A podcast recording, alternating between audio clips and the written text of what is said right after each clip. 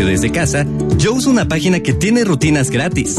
A mí me gusta la aplicación que tiene los entrenamientos más duros. Yo prefiero visitar el sitio con ejercicios personalizados para mi nivel. Con competencia, tú eliges. Un México mejor es competencia de todos. Comisión Federal de Competencia Económica. Visita cofese.mx. XH SC 93.9 MHz con 200.000 watts de potencia. Transmitiendo desde Avenida Rubén Darío 746 tercer piso, Colonia Lomas de Guevara, Guadalajara, Jalisco. Código postal 44657. Imagen. Poniendo a México en la misma sintonía.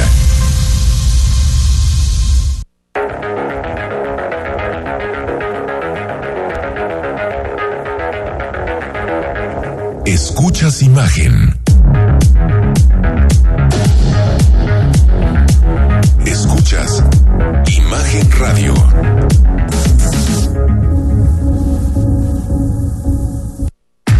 Escucha Imagen Jalisco con Enrique Tucent de 8 a 9 de la noche 93.9 FM imagenguadalajara.mx.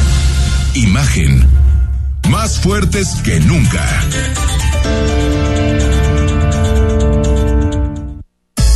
Twitter. Arroba Imagen Radio GDL. Imagen. Más fuertes que nunca.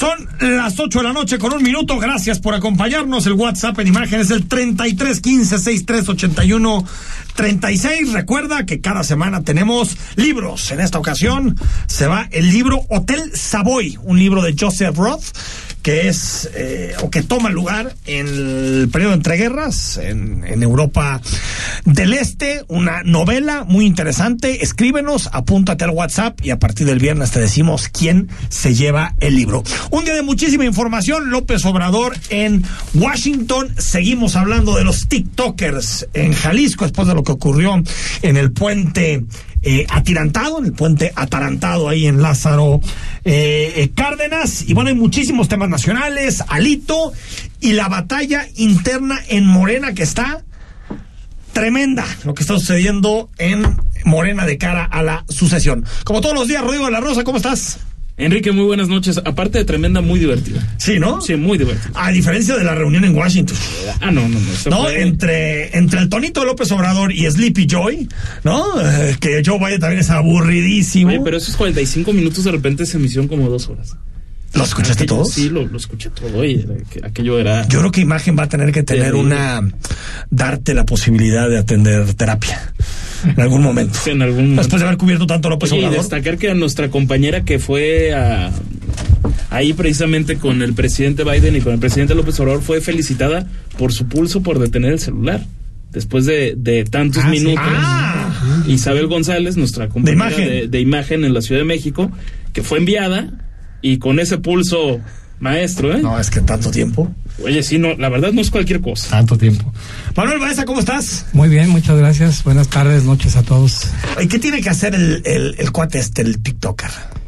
¿Qué tiene que El hacer? fofo. A mí me gustaría que se quedara cuatro fines de semana seguidos en la vía recreativa, dejando pasar el tráfico. como, como, ¿No? como agente de los que hacen su servicio social. Como los que hacen el servicio social, ¿no? ¿Está bien? ¿O, tú, tú qué le No, verías? No, yo había dicho que podemos mandar una convención ahí de mototaxistas para que bloqueen Gonzalitos o Escobedo, alguna de esas avenidas de por allá. Pero ¿para qué más bloqueos? Pero pues sí, sería demasiada rudeza. ¿No? Que dices eh, ojo por ojo, ¿no? Sí, yo creo que es un poco más escándalo de lo que es. Eh, alguien dijo Ah, y tiene razón. Pues 30 segundos bastan para bajarte, grabar un video Ah, y sin subirte. duda, sin duda. Y si traes un Ferrari, pues no vas a ir a chocar. Pero ¿no crees que es una obscenidad que se pongan así por encima de la Es- autoridad y es una payasada. ¿Nos vale más? No, es una payasada, pero es, es- algo duro. A ver, estos mensajes se viralizan. Y una, un influencer lo ve y el próximo influencer dice, yo la quiero hacer peor, yo la quiero hacer al doble. Ahora yo voy a cerrar todo el periférico. ¿El periférico original o el que pensaba que era el periférico? es que, es que, es que Es que no fofo que no tiene ni idea decía que es el periférico. Imagínate, qué- ni qué siquiera, decepción ni siquiera le explicaron. No, no sé, yo en lo personal creo que es un poco más. Lo que ardió es que dijeron que aquí tenemos el poder de parar y hacer y deshacer. ¿Has Eso visto los fue lo videos que de este o. ¿Has visto los videos de este cuadro? no, pero ya me los han platicado. De miles de reproducciones. Ya me los han platicado. ¿Qué me da Pero más tristeza? este del Matuta si el Remus fofo alcanzó o 10 la gente que lo sigue, ¿eh? 10 millones este de Matuta Remus. Solo en Instagram y TikTok. Se lo bajaron porque hubo una. De hecho, acaba de recuperar su cuenta de TikTok, nada más que ese TikTok o ese, ese video corto ya no está disponible. Mira, hasta nos ayudó porque Milenio, que tengo yo manera de ver más o menos cómo se mueve la web en tiempo real, eh, las notas referentes al famoso Fofo Márquez y, y sus alrededores, que si el alcalde dijo y que si de las 10 más leídas, 5 tienen que ser de ese tema. O sea, sí es un tema O sea, que, tú lo que que dices es que estamos centrados en los problemas importantes de la sociedad. Vaya que sí. Pues yo, me- a mí me parece, a mí me parece este, que se ha inflado de más. que creo que tenemos otros Eh, problemas. para un pero, nunca está más generar clics tampoco. pero pues si nos da lecturas, pues voy a ir a parar yo mañana a la Minerva. No, no, tranquilo. tranquilo, no, si, te- si todos te, te- te recordamos el Y luego ya le pondrán a la sala de redacción mi nombre en memoria. Ahí está. Conversamos unos minutos, nos, nos visita el secretario de Asistencia Social, eh, Alberto Esquer, vamos a hablar con él de la política social del Estado, pero también, como lo haremos las próximas semanas, los martes, hablaremos también de política, ¿por qué no? Secretario, ¿cómo estás? ¿Qué tal, Enrique? Qué gusto saludarte. Gracias por la invitación. Buenas noches a todos los radioescuchas. Rodrigo, Don Manuel, Baeza, la institución. Chale, eh. Va- Mira, no, hombre. Sí, no, van a pensar que es mi papá. Ahora, a ver, secretario, antes de cambiar, ¿qué, qué, qué, qué se debería hacer con estos cuates? Con gente como, como este TikToker. Yo creo que sí se debe poner cartas eh, en el asunto porque no se puede permitir que se violente tan sencillamente la autoridad y más en el mundo en el que estamos viendo al ratito. Y lo digo un poco desde mi cancha, al ratito va a ser muy fácil para un niño, para un adolescente, para un joven hacer eso y creo que... Pero es que ya es fácil, secretario, fíjate. Eh, Esto pasó ahorita. En 2021, un grupo de tres influencers fueron buscando migrantes y les ofrecían 500 pesos si se dejaban tocar los, eh, eh, Los eh, genitales. los genitales. En 2020, arrancones por toda la ciudad aprovechando que había pandemia y que no había nadie en las calles. Alguien con un perfil muy parecido al de este fofo. Bueno, Y- lo, lo que quiero decir es que las redes sociales incentivan que la gente haga cosas Yo creo que de también este es, tipo, es un ¿no? llamado también que ya estamos en un momento de debemos empezar a, a regular, a legislar Coincido. el tema de las redes sociales. El tema eh, está brincando eh, la, compos- la descomposición social. Sí, porque al final, Manuel, pues, es que, ¿qué, qué le puedes hacer a este cuate? Es que nada, es una falta administrativa. Por eso, lo que puedes hacer es que haga trabajo, que se ponga a limpiar el puente Matute Remos de arriba abajo 30 veces. ¿Qué es lo que quiere el, el alcalde? Por eso, Probablemente, pero, un pero- servicio social. Pero estás de acuerdo que hay que adaptar el marco normativo, porque esas cosas ya son Totalmente. cosas que existen. Actualmente es una Coincido. falta administrativa. Una falta administrativa, lamentablemente. Secretario, a ver, en- entremos un poco en, en, en materia. Hace algunas semanas platicamos aquí sobre el asunto de los medicamentos oncológicos, que creo que es una de las grandes agendas nacionales. En su momento, eh, creo que una de las peores declaraciones que ha hecho López Gatel cuando dijo que los papás que exigían medicinas para combatir el cáncer eran golpistas. Julio del año pasado. julio del año pasado. Eh, eh, bueno, este debate está a nivel nacional y en Jalisco se anunció universalización.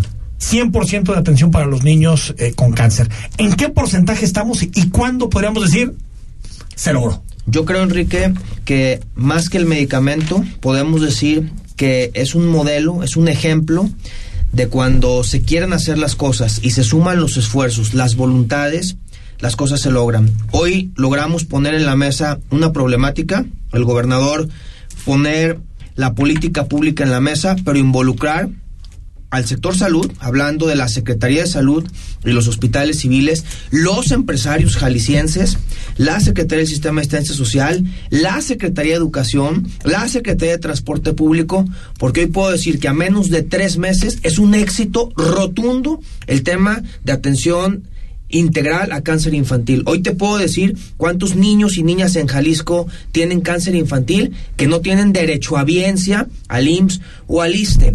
Te puedo decir dónde viven, en qué municipios están, a qué horas tienen su tratamiento en la semana, quiénes ocupan trasplante de médula, quiénes tienen cáncer en la cáncer en, el, en, la, en la sangre, quiénes ocupan quimioterapia. ¿Por qué? Porque hoy tenemos una identificación clara y hoy el, la problemática no solo recibir medicamentos, eso ya está superado por Jalisco y lo puedo decir que creo que somos el Pues mejor ya. estado. Ya.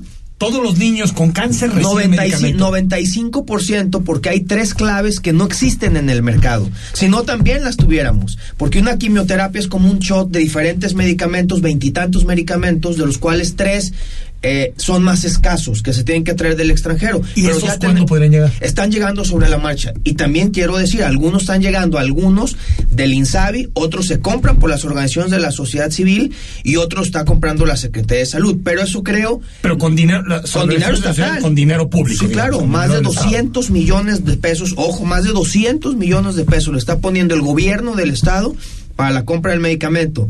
Pero insisto y termino mi comentario, es una parte de la problemática. El bajar el índice de mortalidad en el cáncer infantil tiene que ver con que un niño esté bien alimentado. Tú imagínate tu hijo de 10, 15, 12, 8 años llega por un show de una quimioterapia y regresa a su casa y se come una pasta o se come unos frijoles. O sea, un niño debe estar bien alimentado para que el medicamento le haga bien. Entonces tenemos la política pública de entregar alimento al niño y a la familia previo a que venga a sus tratamientos. Dos, está la reparación del piso 7, yo hacer el piso 7 y el 8. Teníamos solo un Del quirófano. civil, ¿no? Del civil, del Juan y Menchaca. Teníamos solo un quirófano para trasplante de médula, ya vamos a tener dos. Teníamos eh, 20 camas, vamos a tener 40 camas para casos de urgencias. Y teníamos 10 sofás para quimioterapia, vamos a tener el doble. Es decir, vamos a tener el doble de atención a niños y a niñas con cáncer. Pero lo más importante, hoy ya te puedo decir, al 100% estamos brindándole transporte, traslados a los niños y a las niñas con cáncer. La semana pasada yo estuve en Jalostotitlán, en una delegación a 20 minutos afuera de Jalostotitlán, una niña eh, georgina que vive en un rancho, les, la estamos trayendo. En su casa la recogemos, la traemos al hospital, le ponen su quimioterapia y la regresamos. Antier estuve en Nariz Roja de Alejandro Sí, Barbosa. Barbosa. y ahí tenían un niño que le cortaron un pie por, por cáncer y porque se le venía creciendo el cáncer, lo amputaron y le dimos a Nariz Roja la oportunidad de trasladar a ese niño. Hoy tenemos una sinergia con las organizaciones de la sociedad civil y hoy podemos decir que la atención es integral. El ¿Cuántos 40, niños- antes, antes de que termine ese- el asunto integral. 216 ¿Cuán- niños. ¿Cuántos niños? Son 216 niños ahorita los que están llevando desde el tratamiento alimentario, medicamentos, Aten- le, psicológico. le llamaríamos Sí. atención integral. Pero son todas estas dimensiones, digamos. niños y niñas que no tienen derecho a biencia, principalmente Hospital Civil Juan y Menchaca. Fíjate este caso tan importante. El 40% de las familias que tienen niños y niñas con cáncer rentan casa. Estamos a dos semanas de otorgarles apoyo para el pago de su renta. Y tú les ves las caras a las familias, es un descanso eh, que como si llegara el ángel de la guarda a decir, me están solucionando el problema, porque pagan tres mil, cuatro mil pesos de renta.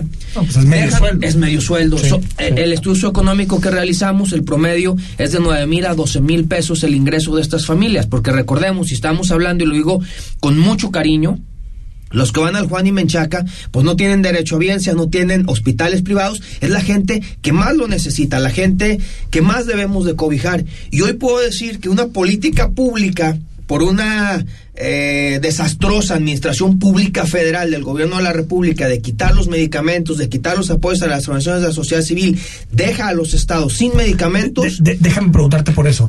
Eh, ¿Qué pasa con las empresas farmacéuticas?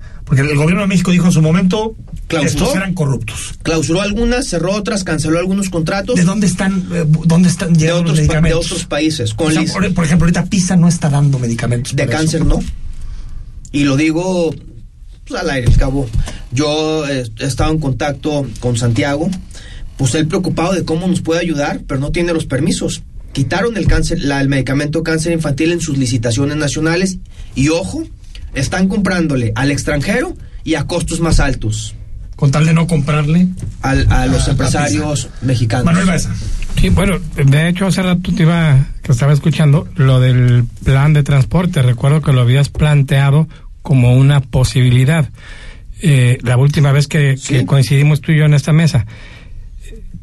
¿Cómo le hacen? Es decir, es, es una, una camioneta, se llevan ambulancias, tienes, tienes un equipo especializado nada más en transporte. ¿Cómo funciona esa parte? 100% resuelto, don Manuel. Eh, la Secretaría montó 12 regiones en las 12 regiones de Jalisco, sur, sureste, laguna, Ciénega, Altos Norte, Alto Sur, zona norte, costa Sierra Occidental, y pusimos una camioneta para nuestros coordinadores regionales por zona. Ellos van, visitan a las familias, les entregan el tarjetón de cuando tienen la cita, van, les llevan su alimento, recogen al niño o a la niña, los trasladan al hospital y los regresan.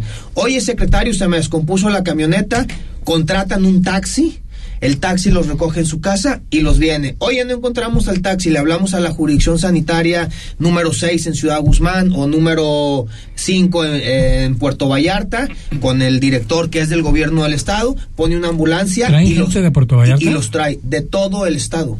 ¿No hay manera de darle servicio en otro lado? No, si es público, no. El único lugar que atendemos niños y niñas con cáncer de manera gratuita es el Hospital Juan Menchaca tecnología y el Soquipan, sí. Mm. Porque además ustedes se darán cuenta, hoy que visitamos a las mamás, la enfermedad del niño pues el niño la empieza a asimilar, pero la familia no. Entonces estamos entrando con atención psicológica a la familia.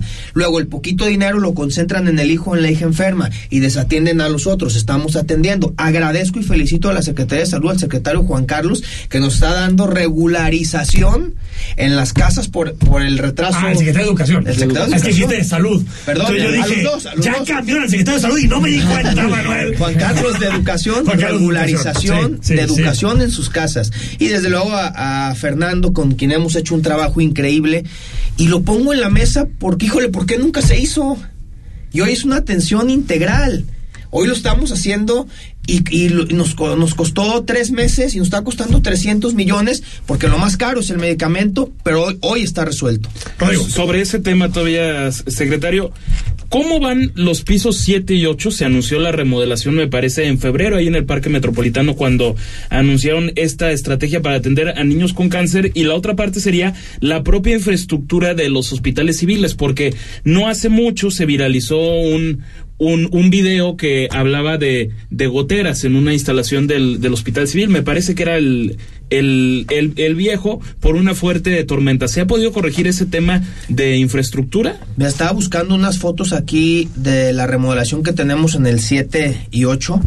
Nos superó Del las- Juan y Menchaca, Del. Juan y Menchaca. El, el piso de cancerología de niños y niñas estaba en el piso 7. Esto bien, es bien importante que lo sepan la gente que nos está escuchando en este momento. En el piso 7 es donde siempre se ha atendido el tema de, de niños y niñas con cáncer, con extraordinarios doctores, con extraordinarios tratamientos y teníamos un índice de curación sobre los setenta y tantos por cientos. En ese mismo piso, en el mismo piso 7, tene- teníamos a los niños y niñas quemados. Eh, las células que se mueren de los quemados eh, generan mucho problema, pero porque no había espacio. Hoy lo que el gobernador Alfaro está haciendo es un piso exclusivo en el Hospital Civil viejito. Ahí se está haciendo un piso completo para niños y niñas quemados, también único en Jalisco. Y el piso 7 queda exclusivamente para niños y niñas con cáncer. Y el doctor Jaime Andrade nos desocupó el piso 8 del Juan y Menchaca para complementar un par de quirófanos y la atención integral a los niños y niñas con cáncer. Hoy vamos a tener un piso 7 y un piso 8 exclusivo para niños y niñas con cáncer y en el otro hospital civil la atención a niños y a niñas quemados. Es decir, estamos creciendo al doble los servicios. Creíamos que le íbamos a hacer con 40 millones de pesos, la ya va en 70 millones de pesos. Y digo algo extraordinario que está pasando en Jalisco. De los 70 millones, 40 millones de pesos han sido donativos de empresarios jaliscienses. ¿Cuándo estarían listos para, Octubre. para dar el servicio? Octubre, octubre, Rodrigo, sabiendo cómo es la obra pública, ¿no? Tenemos, variar, claro. tenemos un extraordinario secretario de infraestructura, a quien saluda David Zamora, pero son edificios viejos y sobre la marcha ya tuvimos que cambiar los aires acondicionados, conexiones, todo. De 40 vamos a 70 millones. Y ratifico, de los cuales 40 millones han sido donativos de empresarios jaliscienses de, sociedad, civil. Vamos al corte, cuando regresemos seguimos platicando con Alberto Esquer. Escríbenos, el WhatsApp siempre abierto y a tu disposición, 3315 6381 36. El análisis político. A la voz de Enrique Tucent. En Imagen Jalisco. Regresamos.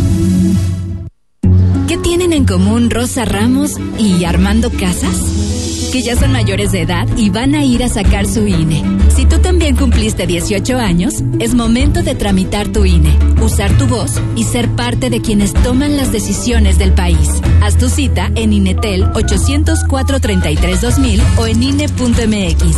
Podemos pensar de forma distinta, pero tenemos algo que nos une, nuestro INE. ¿Mi INE? Nos une. Negocios y la economía se encuentran en una profunda transformación. Para entenderla, se requiere de una visión dinámica, global, joven y fresca. Rodrigo Pacheco te espera con un nuevo enfoque en imagen empresarial. De lunes a viernes, de 6 a 7 de la mañana, por Imagen Radio, poniendo a México en la misma sintonía. Hospital Ángeles del Carmen queremos un México lleno de vida. Te invitamos a escuchar la entrevista este miércoles 13 de julio a las 8.30 pm en Imagen Jalisco. Hablaremos de hemorroides con el doctor Eduardo Navarro, cirujano de colon y recto. En Hospital Ángeles del Carmen queremos un México lleno de vida. Nadie te cuida como nosotros. Escuchas Imagen. Poniendo a México en la misma sintonía. Las voces más importantes del análisis político en Jalisco, en un espacio para comentar, reflexionar y polemizar sobre los temas de tendencia a nivel local, nacional e internacional. Imagen, más fuerte que nunca.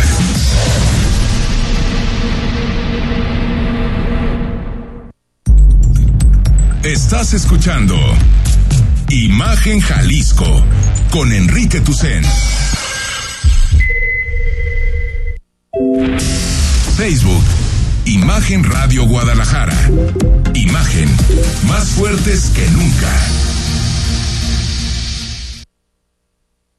8 de la noche con 22 minutos. Gracias por seguir con nosotros. Estamos en Imagen Jalisco hasta las 9. Quédate toda la información, conversaciones, opinión y debate. Eh, secretario Alberto Esquer, nos quedamos con el tema de que creo que está agotado el asunto de que tiene que ver con la atención integral a niños con cáncer, pero también me gustaría retomar el tema de hambre cero, porque se presentó hace, no me fallará la memoria, 24 de junio me parece. Es que por eso te tengo aquí, Rodrigo no, Rosa. Tienes un, una memoria fotográfica. Bueno, y, y se presentó eh, Hambre Cero, que, que, que, tiene que ver con, el cumplimiento de los objetivos de desarrollo del milenio, es decir, de la caída, de la reducción de pobreza alimentaria en todo el mundo. Eh, yo, yo lo que me gustaría preguntarte, secretario, es ¿qué se puede cumplir en este sexenio? Es decir, tenemos en este momento, me corregirás la cifra, más o menos un 13% de pobreza alimentaria en Jalisco. ¿Hasta cuándo se puede llegar? Es decir, ¿hasta cuántos puntos se puede reducir de aquí a 2024? Yo partiría, Enrique, de decir que no estamos descubriendo el hilo negro. Los Objetivos de Desarrollo Sostenible sí. de Naciones Unidas han hablado arduamente del tema de hambre cero. México está inscrito a ese, a ese acuerdo internacional, pero en Jalisco lo estamos llevando a cabo. Los últimos dos años, después de los indicadores del Coneval del 2018 y los resultados del INEGI, nos ponen a Jalisco un punto 1.8 abajo, eh, que descendimos la pobreza alimentaria en Jalisco. Mientras, o sea, con relación al inicio del sexenio, ¿no? Sí. 2018. Mientras que el índice nacional creció. Volvemos a poner una política diferenciada de desarrollo social entre lo que hace la federación, primero con el cáncer, que quita medicamentos, y ahora con la política alimentaria. Nosotros estamos hacia abajo y la federación o el país o los indicadores nacionales crecen en pobreza alimentaria. Hoy tenemos eh, 13 punto y cacho en pobreza alimentaria. Con el presupuesto que el gobernador Alfaro atinadamente ha, ha destinado, que son en coordinación con los bancos de alimentos, cerca de mil millones de pesos. Y esta política que llevamos, si se le diera continuidad, yo podría decir que en 10 años erradicamos la pobreza alimentaria en Jalisco. ¿Por qué? Porque en el peor momento que fue el COVID, nosotros bajamos puntos. ¿Tiene que ver con el gobierno? No, no solo con el gobierno. Jalisco es líder en producción de alimentos. En Jalisco se produce el 25% de los alimentos. Lo sustentable aquí, secretario, es el empleo, ¿no? Claro. Porque, porque muchas veces se Ah. habla. A ver, la asistencia es importante. Cuando alguien eh, padece hambre, lo primero es que coma. Pero la pobreza es Pero después de ahí, a menos de que estés toda la vida dando apoyos, te voy a poner necesitas crear a Al final es eso, ¿no? El ejemplo y más bien pagados. más fresco, Enrique, y claro, y sin decir vamos a hacer. Jueves y viernes con el gobernador estuvimos en la zona norte de Jalisco, por tierra, municipio. La zona por- más pobre del La estado. zona más pobre del estado, municipio por municipio. Primer municipio, San Cristóbal de la Barranca. Ahí empieza la zona norte y de ahí empieza el mayor índice de marginación y pobreza alimentaria. Aparte de llevar la política pública, inauguramos una planta deshidratadora de mango que va a generar en San Cristóbal de la Barranca 150 empleos directos. Consumes el producto jalisciense, que es el mango barranqueño, lo deshidratas, lo exportas, generas empleo, le pagas a los productores y aparte generas derrama económica en una delegación que se llama Los Pueblitos de San Cristóbal de la Barranca.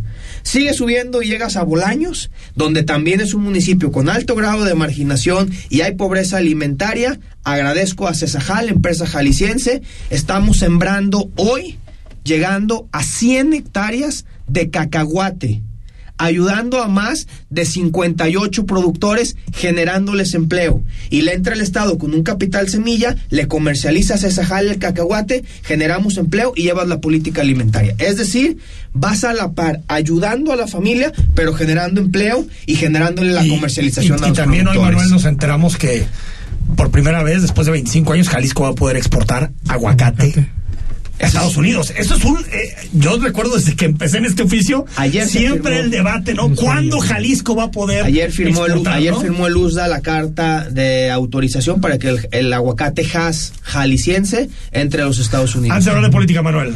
No, rapidísimo. ¿Cómo mides la pobreza alimentaria? ¿Tienes que mides a la persona, mides lo que come? ¿Cómo funciona esa Mides a las familias por la canasta básica con indicadores de INEGI y Coneval. Hay indicadores, hoy podemos decir qué municipios, qué localidades, qué AGEPS tienen pobreza alimentaria y son eh, Pero es gente, o sea, dices, indicadores oficiales de INEGI. ¿Comió tres Coneval. veces al día? La ¿O- o canasta, qué la- comió? La, canasta básica y sus alimentos que perciben al día. ¿Cuánto huevo comen? ¿Cuánta avena? ¿Cuánto arroz? ¿Cuánto frijol? ¿Cuánta carne? ¿Cuántas veces al O día? sea, no solamente que pueda comer tres veces, sino que sea suficiente, ¿no? En Que- términos calóricos. Que de ahí donde nacen las políticas públicas. Tenemos la política de comedores comunitarios, de desayunos escolares en las escuelas. Creo que lo que atinadamente está haciendo el gobernador en todos, en los 125 municipios de, de Jalisco, es generar empleo. Porque generando empleo la gente tiene para comprar comida. Entonces va, va de la mano la política de hambre cero con la generación de empleo. Y si tú dices, en Jalisco somos líderes en producción de alimentos. En Jalisco le metes mil millones de pesos. Y en Jalisco eres el segundo estado que más empleo está generando. Algo está haciendo bien el gobernador para tener estos indicadores. ¿Hablamos de política o seguimos con, Éntrale, este, con dale, este tema? dale. A ver, bueno, Dispara, ya, señor ya con su permiso, Enrique. Secretario, a ver, hay un factor que me parece que me parece importante de, de este de este tema. Usted se destapó, si, si mal no tengo apuntado, el 28 de, de junio. O si no es que ya lo haya hecho antes, pero, pero ahí hay un factor indispensable que me parece es el propio presidente municipal de Guadalajara, Pablo Lemos, que decía en una entrevista que, que, que le hicimos que él pensaba que MC podía arrasar y acabar con las aspiraciones de Morena y de una eventual alianza de Va por México siempre y cuando se mantuvieran unidos. Y entonces le decía, pero usted no puede ser el factor de desunión. O sea, ¿cómo llega MC o cómo va a llegar al 2024? ¿Hay forma de dejar de un lado las grillas y aspiraciones de cada quien para apoyar al más fuerte, sea usted, sea, Pablo Lemos, sea el propio Clemente Castañeda? Yo creo, Rodrigo, nunca debemos de caer en un aspecto triunfalista, pero a mí me tocó, eh, tengo en la política 21 años. Arranqué con Alberto Cárdenas en Ciudad Guzmán, con Acción Nacional. Me tocó ver cómo Acción Nacional llega al gobierno del Estado por 18 años, con Alberto, con Paco Ramírez y con Emilio, y cómo al día siguiente se cae totalmente Acción Nacional y hoy creo que pues no existe o se puede ir a la tercera a la tercera fuerza en lo nacional y en lo estatal. Sin un ambiente triunfalista, yo hoy veo a Movimiento Ciudadano como el partido más fuerte, con estructura, con claridad en lo que está haciendo en el estado de Jalisco. Y lo percibí, lo, vi, lo veo todos los días porque no me canso de recorrer Jalisco todos los días, pero lo vi en la asamblea del sábado que tuvimos en la Asamblea de Acción Nacional. Hoy ves alcaldes, ves regidores, ves diputados, ves un cuerpo muy claro porque también hay que entender, este proyecto lo comenzó el gobernador Alfaro, pero hoy ha crecido el proyecto con diferentes liderazgos regionales y estatales. Y hoy Movimiento Ciudadano tiene muchas cartas y tiene muchos líderes y tiene muchos prospectos que han crecido, hombres y mujeres, el caso de la diputada Mirza, que es la vicecoordinadora en San Lázaro, del senador Clemente Castañeda, que además es un gran amigo mío. Él me invitó inicialmente a participar, éramos compañeros en el ah, Congreso, en, el Congreso local, 60 era, 60, ¿no? Y él me invita a participar, a conocer Movimiento Ciudadano y de ahí nace una gran amistad, hasta una amistad familiar con Clemente Castañeda, al cual admiro, respeto y quiero mucho como amigo. Eh, está el propio Pablo Lemus, está Chava Zamora, está la, la senadora Verónica Delgadillo, que también ha tenido un posicionamiento nacional importante. Pero lo mejor, Rodrigo, somos amigos todos y ese posicionamiento que hoy podemos ofertar a los jaliscienses con diferentes perfiles nos da una baranja muy ancha. Pero además está pasando algo que no había pasado otros, otros periodos, ¿no? En estos 20 años que yo recuerdo la política. Hoy tenemos una oposición verdaderamente endeble, o sea, no hay líderes, no hay, no hay un fortalecimiento, y lo digo y lo digo con precaución, ¿no? Este. O sea, no ves a nadie enfrente, eso, no eso, eso dices. O sea, entonces hay una coincidencia con el alcalde, no hay nadie enfrente que pueda. En este momento. Es que retomo un poquito lo que decía Rodrigo de la Rosa. Todo indica que solamente entre ustedes pero los, semecistas se pueden, como está pasando con Morena, que así abrimos el programa. Con la o sea, que los semecistas pueden torpedearse de cara al Pero tenemos un partido fuerte, además tenemos un gobernador con mucha claridad en sus políticas públicas de transporte, de empleo, de infraestructura. Estamos trabajando, estamos concentrados, no, no queremos perder piso, pero claro, pues tenemos las elecciones enfrente. Ahora, hay, tú, ahorita le, le, abro para que don Manuel vaya a tener alguna pregunta tú lo leíste en distintos análisis. Eh, se hablaba mucho de lemusismo y alfarismo. Se habló, bueno, incluso recuerdo una nota de Paco de Anda donde hablaba del tema. Sí, claro. Eh, eh, notas así el debate, es decir, tú te ves como una de las cartas, digamos, para suceder el legado de Enrique Alfaro, es decir, directamente de Enrique Alfaro. Yo hoy veo un gran emesismo yo sí creo que el legado del gobernador Alfaro se debe cuidar, se debe continuar. La política de transporte público que hoy tenemos, la política de salud que hoy tenemos, la política de empleo, le está yendo bien a Jalisco. Y el lemesismo, el alfarismo, debemos de cuidar el legado y debemos también reconocer qué errores existen para poderlos recomponer. Pero creo que este legado de gobierno ves esas diferencias internas, esas tribus de las que a veces hablamos. La verdad no. ¿No? La verdad no, yo lo vi en la asamblea, veo un nemesismo fuerte, veo muchas cartas, veo yo no percibo un lemusismo y un alfarismo, sí veo un nemesismo fuerte, sí veo muchas cartas para el 2024 compitiendo en diferentes espacios de la zona metropolitana, las alcaldías, el Senado, el Congreso local, el federal, la propia gobernatura, pero también eso nos da una oportunidad, yo lo vi, miren, yo viví la asamblea en carne propia de Alberto Cárdenas con Jiménez Remus. Y decían, Jiménez Remus va a ir 10 a 1 y oh sorpresa, un, eh, del, del, interior del estado cuando se hablaba de un de una eh, avasallante victoria, de, Jiménez Remus. por ser de la zona metropolitana gana el interior del estado un paralelismo con la actualidad no ah, nada más bueno yo a veces me confundo pues con ese tipo lo que quiero decir que hoy sí tenemos una gran oportunidad en MC en seguir el legado de las políticas públicas que se han venido haciendo bien, que hay una serie de activos políticos como es Clemente, como es Chava, como es Vero, Mirza. tú estapaste a Chava. Claro. En su informe del año pasado. Yo fui en representación. Tú fuiste y dijiste que era un candidato a la gubernatura del Estado. Manuel Baeza. Bueno, eh, yo creo que no basta con levantar la mano. A ti en lo personal, como militante de Movimiento Ciudadano, no como funcionario de gobierno. ¿Si eres militante de MC? Sí, sí, claro. Sí, sí, yo cuando Clemente me invita soy militante y cuando fui alcalde competí como militante con las siglas de MC y lo digo y lo digo con mucho orgullo. Me gusta el partido en el que participo, comulgo con su idiosincrasia y yo sí pongo el sello de MC por delante de, de, la propuesta política. Pero bueno, en, en tu calidad de militante, ¿qué tienes que hacer para llegar a ser candidato? Es decir, trabajar, Manuel. Yo Pero trabajar es como demasiado ambiguo. Mira, Llevo tienes que convencer a los militantes, tienes que convencer al gobernador. Por entrada, quien decide la candidatura es, es la asamblea de movimiento, por estatuto la asamblea de Movimiento Ciudadano. Que son los que tomaron, los delegados que toman protestas. Se llama la, la, coordinadora estatal. Tomaron, tomamos protesta, yo soy parte de esta coordinadora estatal, quien valida a propuesta del presidente las candidaturas municipales, diputaciones, ahí se votan las candidaturas para ir a contender. ¿Qué te digo, Manuel? Llevo 21 años en el servicio público, fui diputado federal diputado local, alcalde, diputado federal y coordinador de la bancada de Movimiento Ciudadano, a quien le debo todo el cariño y respeto que es Dante Delgado. Él me propuso como coordinador nacional de diputados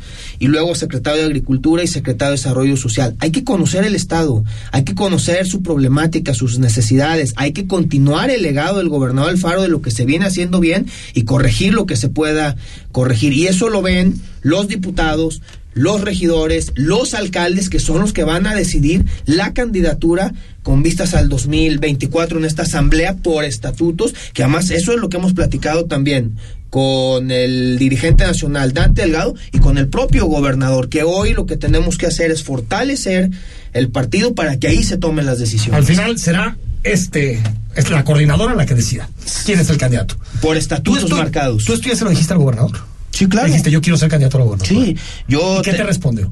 Mira, yo tengo una, un gran respeto sobre el gobernador Alfaro y un gran, una gran admiración, pero también creo que los tiempos tengo que ser muy cuidadoso porque soy el secretario de los programas de desarrollo social. Y eso iba que además hoy quiero decir que los programas están blindados y yo me someto al escrutinio de las propias organizaciones porque los programas hoy no son electorales. Hoy tenemos programas que le, le aportan a la educación, a la reconstrucción del tejido social, a la salud. Hoy no entregamos dinero y repartimos por tema clientelar, sino por construcción. Pero sí sabes, secretario, lo que pasó hace cuatro o cinco años. Bueno, organizaciones fachada, fantasma, y por eso inició el caso que terminó con. ¿Sabes, Enrique, hoy quién? Miguel Castro en prisión, con un juicio contra Salvador Rizo. Es decir, siempre la utilización de programaciones con fines electorales está sobre la palestra. Hoy los, los apoyos a las organizaciones, ¿sabes quién los califica? ¿Quién dice este sí califica, este no, este sí pasa, este le faltan documentos? Las propias organizaciones de la sociedad civil, representantes de las universidades y representantes de los empresarios. El secretario no se mete cuando ya vemos el abanico de los expedientes calificados por ellos, ya se ve cuánto dinero se tiene, en qué características salud, educación. Hoy están 100% blindados los programas sociales. Bueno, le damos seguimiento. Última pregunta de mi parte, por si quiere alguna Rodrigo y Manuel.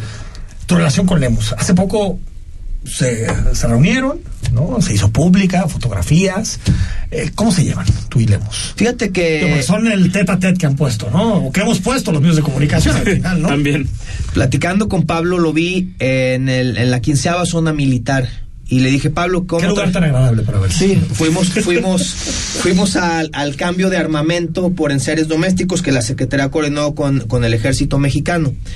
Y le dije, ¿cómo andas de agenda la siguiente semana para echarnos unas tostadas? Te quiero invitar a unas tostadas de Ciudad Guzmán. Me dijo, excelente, echamos una gran plática. Y yo creo que Pablo está también consciente de que el escenario político del 24 tiene que ver mucho con las decisiones del partido. Claro que él está como alcalde de Guadalajara, como Chava, como alcalde de, de Tlajumulco yo como secretario, Clemente como senador, todos con características diferentes, con propuestas diferentes, con modelos políticos diferentes, pero creo que hoy sí, Movimiento Ciudadano tiene una baraja amplia. Se lo dije yo a Pablo eh, que teníamos que correr para darle una alternancia a los ciudadanos bastante amplia, pero con buena relación y con buena amistad. Cierren, ¿quién quiere cerrar? Eh, Rodrigo Sierra. Bueno, nada más, por, por otra parte, ya hablamos de lo de lo estatal, ahora lo, lo, lo nacional. Y se ha hablado de las corcholatas de MC, ¿no? Enrique Alfaro, Luis Donaldo Colosio y Samuel García. ¿De verdad podemos ver a Samuel García como un buen candidato a la presidencia de la República. es Pues que si yo te va a proponer yo Faro, pues tocaría proponer. madera, sí, obviamente.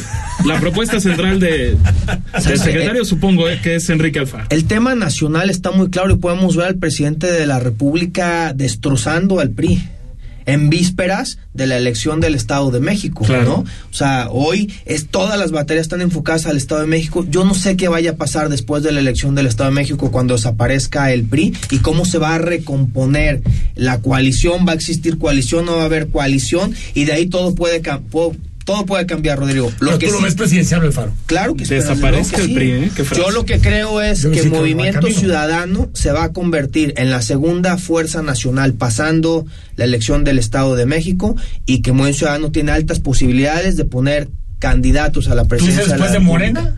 No, pero el PAN estaría arriba de MC. Si tú A nivel nacional. el número de votantes gobernados Ah, ok, ya no. te entendí. O sea, por Nuevo León y Jalisco Y Jalisco. y Campeche. En la suma, Campeche, capital. Campeche capital. Campeche capital. Sí, porque la gubernatura se la llevó, como sabemos, Daria Sanzueles. ¿Quién sabe qué hubiera pasado? No, si ganaba el alcalde de, de Campeche. Tal vez muchas cosas en este país hubieran cambiado. Secretario, gracias por venir. Al contrario, Enrique, y creo Se y fue los, rapidísimo el tiempo, ¿eh? y los invito a darle 40 minutos. seguimiento a la política social. Vale la pena. Creo que Jalisco necesita de buenas noticias. Jalisco debe estar enterado de que el dinero de los jaliscienses se gasta bien, se blinda bien y se ayuda a los que más lo necesitan. Gracias. Al corte, seguimos. El análisis político a la voz de Enrique Tucent en Imagen Jalisco. Regresamos.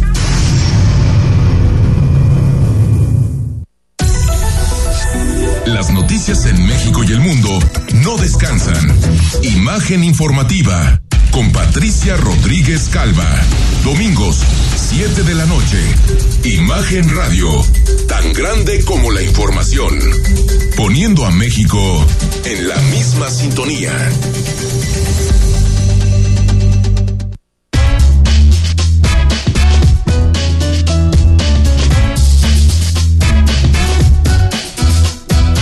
Señora, señor joven y señorita,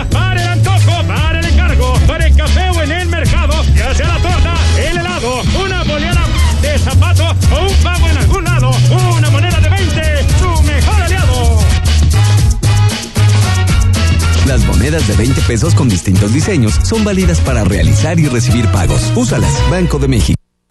Escucha Imagen Jalisco con Enrique Tucent. De 8 a 9 de la noche, 93.9 FM. Imagenguadalajara.mx. Imagen, más fuertes que nunca. Imagen. Sonido. Sintonía.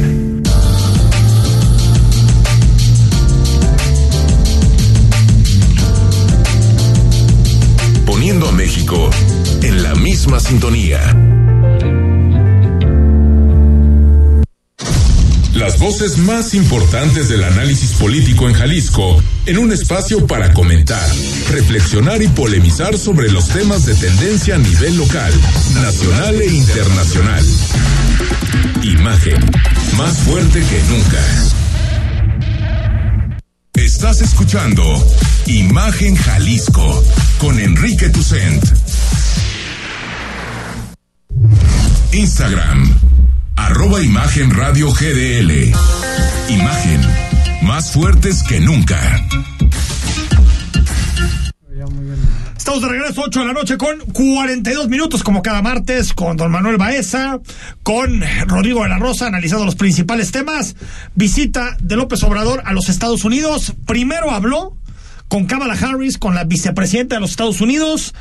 Que, bueno, buen rollo entre ellos, ¿no? Buena, buena onda entre Ahí ellos. creo que fue el asunto más cordial de toda la visita, creo yo. A ver, escuchamos a Kamala.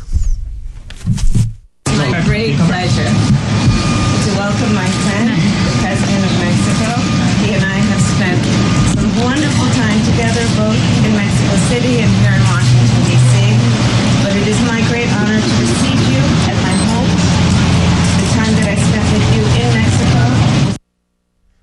gente en imagen sabe inglés, no tenemos por qué andar traduciendo. Bueno, por cierto, Poco después, López Obrador llegó a la reunión directamente con la pareja presidencial, con Joe Biden, con Jill Biden, y esto dijo el presidente.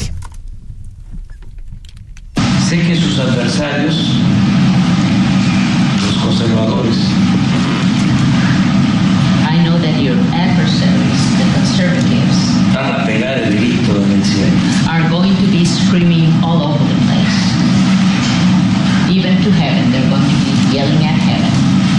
Pero sin un programa atrevido de desarrollo y bienestar, But without a daring, a bold program of development and well-being, no será posible resolver los problemas it will not be possible to solve problems.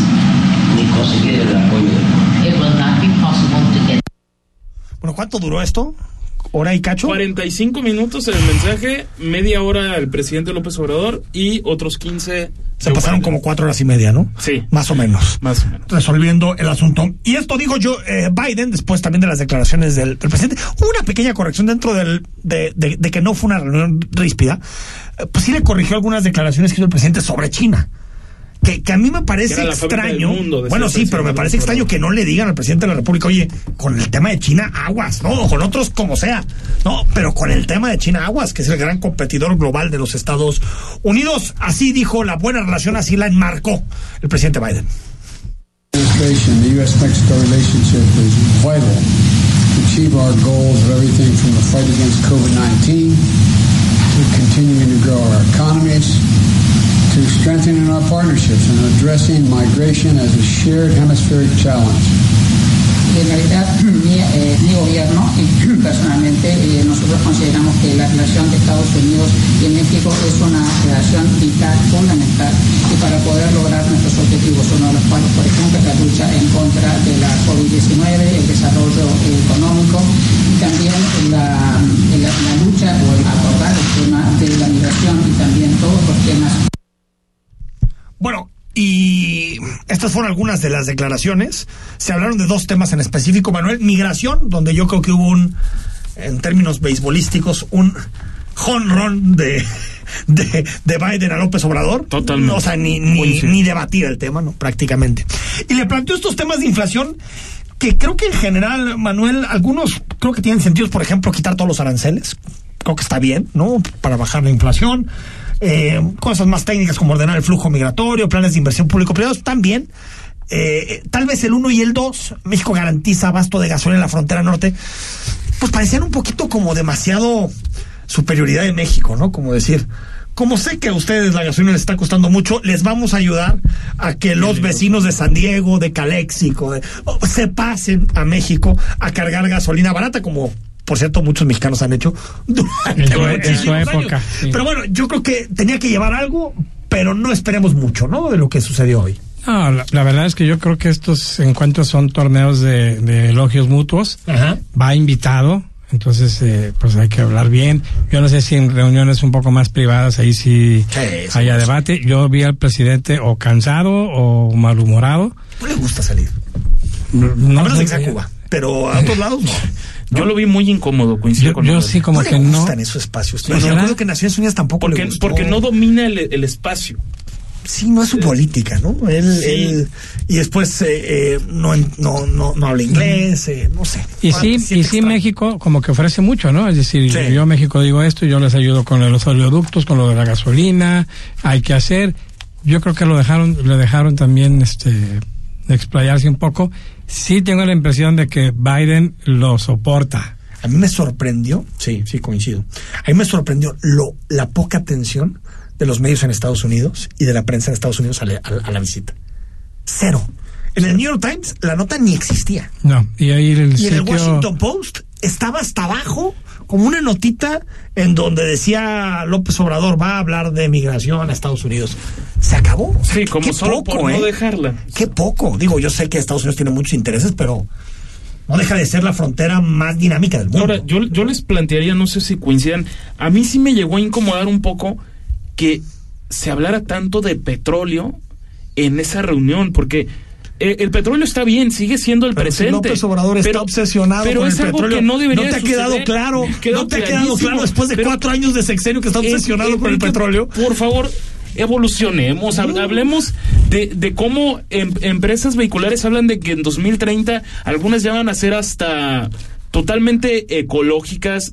El petróleo va a ser parte del pasado en menos de 20 años. Totalmente, totalmente. Y bueno. seguimos hablando del tema. Pero bueno, eh, tal vez López Obrador también sea parte del pasado en dos años. Entonces, en una de esas, uno nunca sabe. Vamos a ir al corte. Bueno, también eh, añadimos dos asuntos. El, el Senado estadounidense condena la violencia que viven los periodistas en México, ¿no? Cosa que eh, seguramente López Obrador no le puso like a esa publicación del Senado. Y las autoridades de Estados Unidos, ya lo habíamos platicado ahorita con el secretario, dan visto bueno a la llegada del aguacate jalisciense, un asunto de hace muchísimo tiempo. Ya los aguacateros jaliscienses, eh, Manuel, podrán exportar. ¿no? Buena Una- noticia. Es una buena noticia. Buena noticia. Vamos al corte y le entramos a muchos temas locales que no hemos podido platicar. El análisis político a la voz de Enrique Tucent en Imagen Jalisco. Regresamos. El mundo cambió e Imagen Radio también. Por eso, podrás vernos en televisión. Busca Imagen Multicast, canal 3.4 de la televisión abierta y en los principales carriers de televisión de paga. Imagen Multicast, canal 3.4 de televisión digital. Poniendo a México en la misma sintonía. La Cámara de Diputados a través de la Secretaría General La Secretaría de Servicios Parlamentarios y el Centro de Estudios de las Finanzas Públicas invita a participar. en el Premio Nacional de las Finanzas Públicas 2022. Los trabajos y proyectos se recibirán únicamente a través del sistema en línea del Centro de Estudios de las Finanzas Públicas hasta el 31 de julio de 2022. Más información en el sitio web www.cefp.gov.mx. Cámara de Diputados. Sexagésimo quinta legislatura. Para que puedas ver el mundo desde otro ángulo, escucha Imágenes del Turismo con Laura Rodríguez y Carlos Velázquez. Todos los sábados a las 11 de la mañana y domingos a la una de la tarde. La visión del fondo del turismo por Imagen Radio.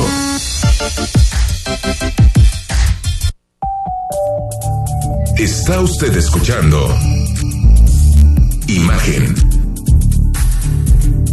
Sintonía.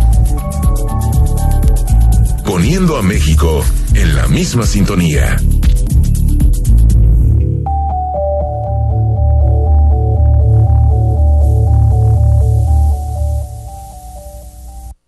Las voces más importantes del análisis político en Jalisco, en un espacio para comentar, reflexionar y polemizar sobre los temas de tendencia a nivel local, nacional e internacional. Imagen, más fuerte que nunca.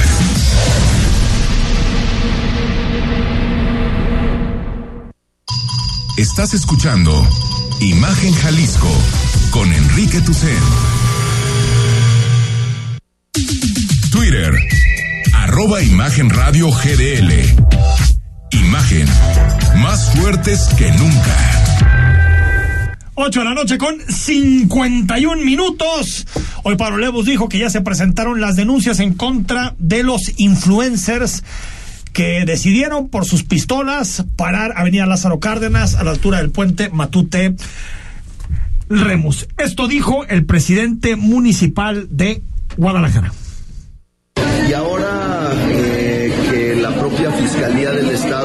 Estado procese las carpetas, lo que vamos a solicitar es que las fiscalías de, de otros estados de la República, principalmente donde vive este joven Poco, eh, bueno, pues que vaya a buscarlo, porque yo creo que él va a evitar venir a Jalisco para no ser detenido. Sin embargo, lo que vamos a girar es una solicitud para que la fiscalía correspondiente a su estado pueda traerlo y eh, pues sobre todo a rendir cuentas de lo que hizo. Estas denuncias fueron Bueno, y este cuate, el, el Fofo Márquez o Méndez. Fofo Márquez. Ya me confundo si Márquez o Méndez. Bueno, Márquez. Eh, ya pidió disculpas, ¿no? Exactamente, si les parece, lo A escuchamos. ver, lo tenemos aquí. Eh, miren, eh, quiero hablar, ahor- hablar ahorita del tema del puente y quiero pedirles una disculpa pública a toda la gente que, que se ofendió. Yo había visto que ya otros influencers lo habían hecho y que esa manera de contenido. Mucha gente lo ha hecho. Eh, a lo mejor mis palabras no fueron las correctas cuando yo dije que, que el dinero y el poder, y saben, o sea, luego digo babosadas, ¿saben? Bueno, bueno, luego, no lo reconoce. luego más, más bien frecuentemente, ¿no? frecuentemente, porque más bien luego dice alguna cosa. Oye, pero a ver, yo no recuerdo un antecedente parecido. Es que, a ver, no ¿Que sé si. cerrado la calle? Yo no sé si hay influencers con menos peso, tal vez, que lo hayan hecho en alguna ocasión y que no haya tenido la viralización que tuvo este video. Pero, pero a ver, eh, eh, eh, lo que dice es que, o sea, que lo que dijo está mal, pero lo que hizo no tanto.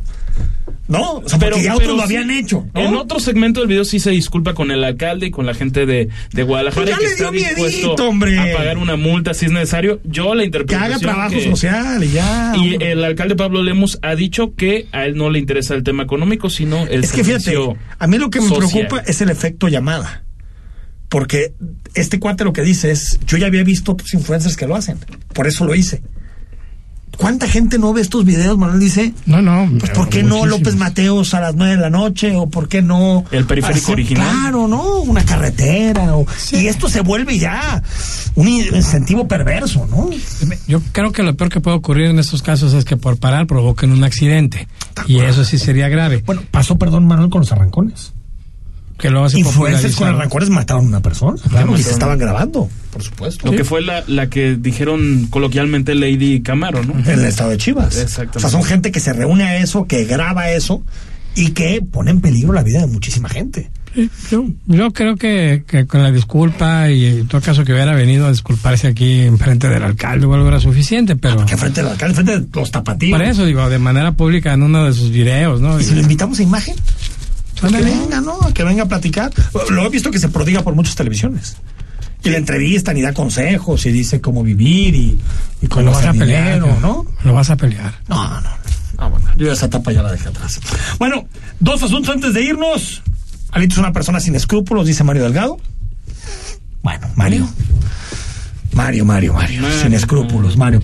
Y Laida Sansores vuelve a amenazar con más videos. Y Exactamente, lo- las, las diputadas del PRI presentaron una denuncia porque la propia Laida Sansores dijo que se cuidaran porque tenía fotos íntimas de Sí, ellas con sí, Alito. sí. Y eso es una mujer generando violencia contra otra mujer. Es lamentable lo que está Si, haciendo les Laida importa, si a Laida Sansores le importara a las mujeres, no diría eso. Exactamente. No haría público que, que no sé si Alito tenga Eso las es fotos no o no. tener escrúpulos, ¿eh? Es no tener escrúpulos. Ambos no tienen escrúpulos. Eh, ninguno Y esto nos da una idea muy clara de lo que significa la política. ¿Y qué creen? Elon Musk, el magnate, el hombre más, más rico del mundo, se retracta. Ya no va a comprar Twitter. Sí, hombre, no sé para qué quería Twitter, pero no lo va a comprar. Metió en una bronca a todo el mundo en cuestión de bonos. y Se ya- cayeron ya está 3 en una mil millones de dólares el precio. Pero ya Twitter demanda. Yo lo que creo es que quiere un mejor precio Elon Musk, que creo que al final sí lo va a terminar comprando, pero quiere depreciar la empresa. Porque lo que dijo básicamente es que en lugar del 5% de bots que le dijeron que tenía la empresa, tiene 30% de bots. Cosa que puede ser que tenga razón Musk, porque bots en Twitter Ah, sí, hay, sí, sí. para todo lo que da.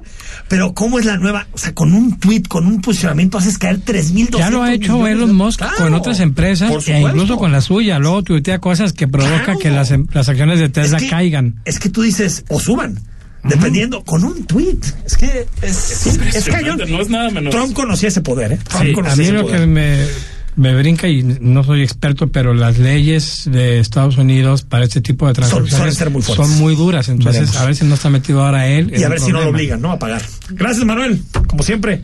Gracias, Rodrigo. Buenas noches. Soy Enrique Tucen. Mañana ya es miércoles. Y a partir de las 8 estamos en imagen. Buenas noches. Escucha Imagen Jalisco con Enrique Tucent de 8 a 9 de la noche 93.9 FM Imagenguadalajara.mx Imagen más fuertes que nunca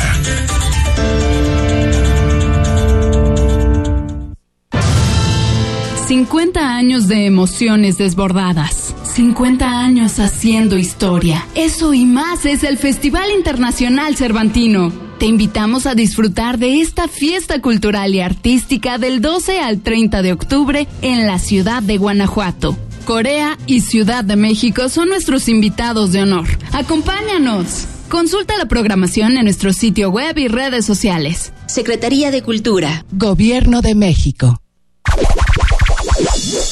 Mitos y leyendas de la música llegan a través de Imagenología. Todos los domingos a las 17 horas con Tania García. Imagen Radio, poniendo a México en la misma sintonía.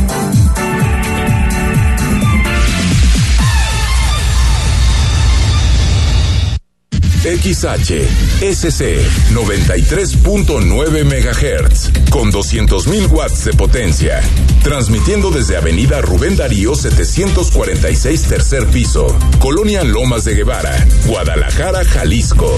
Código postal 44657. Imagen, poniendo a México en la misma sintonía.